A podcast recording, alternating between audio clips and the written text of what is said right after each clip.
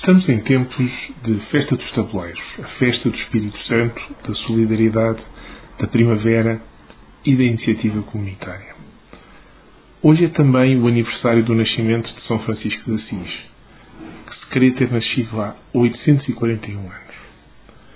Em 5 de julho de 1182, as guerras eram a regra numa Europa que começava a reabrir as rotas comerciais de onde emergiam os interesses de grupos de senhores feudais e de burgueses.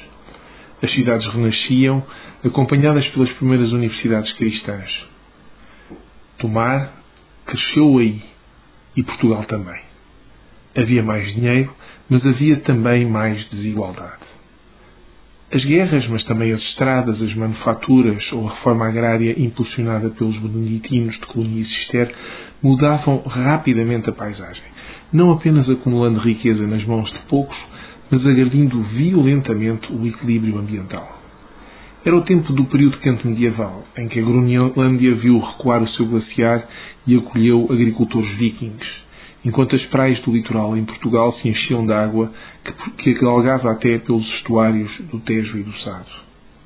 Era também o primórdio da Inquisição, com o seu cortejo de calúnias invejosas, de torturas que viriam a inspirar ditadores em tempos recentes.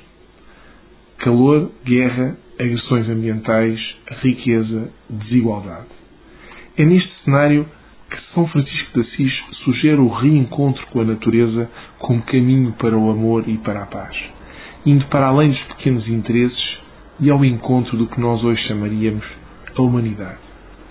Ele terá sido dos primeiros a perceber que o mal não é uma ideologia, e sim uma prática, que precisa de ser exposta e contrariada pelo exemplo.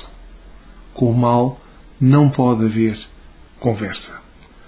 Hoje é dia de festas em Tomar e valerá a pena lembrar que a história destas festas também é feita da tensão, ao longo da história, entre a generosidade do pão e da confraternização por um lado e o egoísmo da desigualdade e da competição por outro. Resta a cada um de nós escolher em qual dos pratos da balança vale a pena estar. Não para acusar os outros, mas podermos ter a coragem de defender os que precisam. É que, como escreveu Ana Arendt, a triste verdade é que a maior parte do mal é perpetrada por gente que não se consegue decidir a ser ou boa ou má. Boa festa e boa vida.